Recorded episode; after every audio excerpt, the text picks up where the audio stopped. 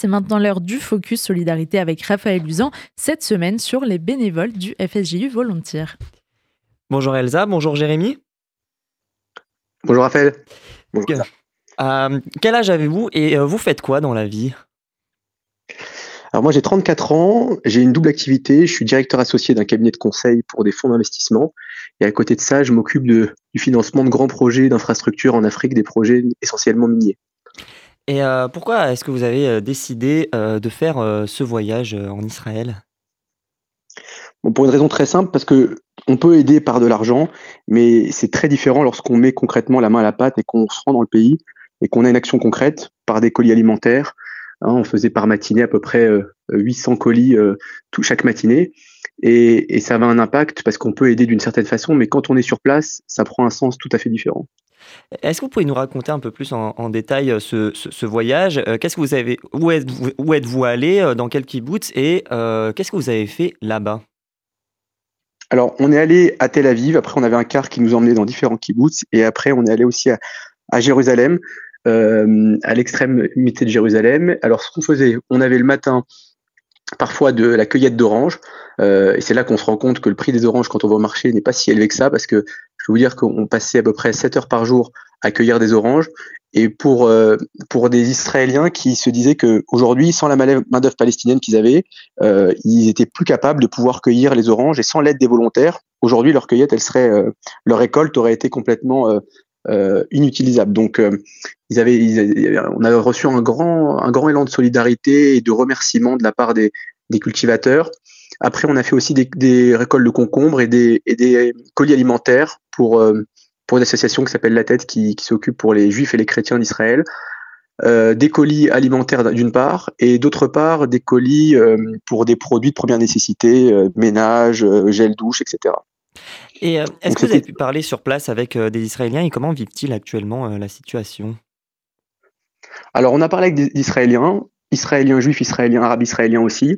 Euh, ce qui est impressionnant, c'est qu'on ne se sent pas dans un pays en guerre, contrairement à ce que les médias véhiculent. évidemment, on est dans un pays en guerre, mais ce que je veux dire, c'est que sur place, on ressent pas la guerre, on ressent une grande entraide. C'est ça qui, m'a assez impressionné, c'est que généralement dans d'autres cultures, dans d'autres pays, euh, on, a de l'entraide au niveau euh, au niveau local, au niveau de, de la sphère ethnique, ou, ou mais au niveau d'un peuple comme ça, aussi massif, des gens qui venaient des États-Unis, qui venaient de Londres, qui venaient de France, de Belgique, euh, pour des raisons différentes, avec euh, des niveaux de religion différents, avec des niveaux de proximité avec Israël différents.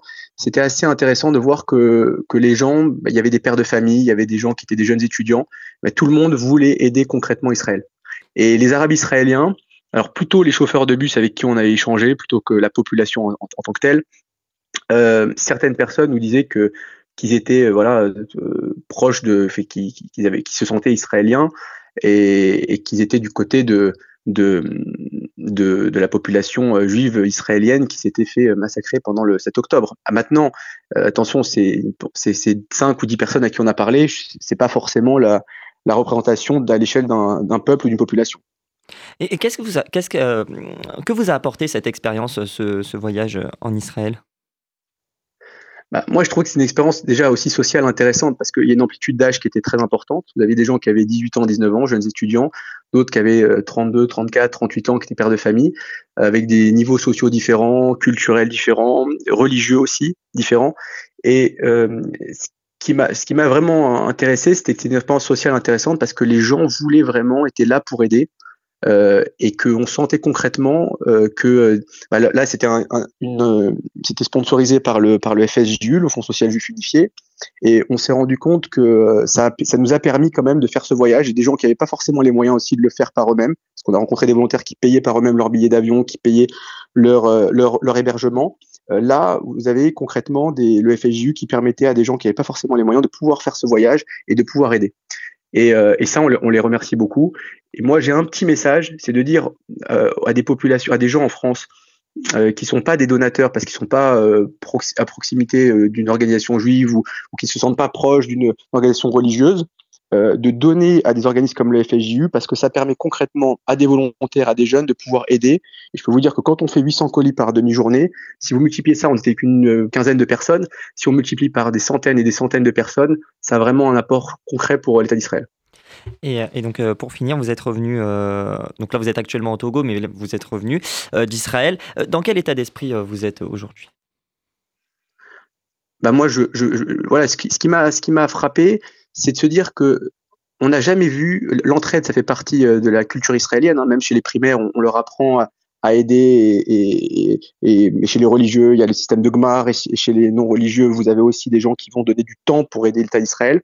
Moi, ce qui m'a impressionné, c'est le fait que des gens d'univers extrêmement différents, qui n'avaient rien à voir ensemble, puissent se mettre ensemble, se fédérer sur une cause et, qui, qui, ne clivent pas voyez, faire des colis, euh, récolter des, fruits et légumes, ça ne clive pas les gens. C'est pas est-ce qu'on est pro ou anti.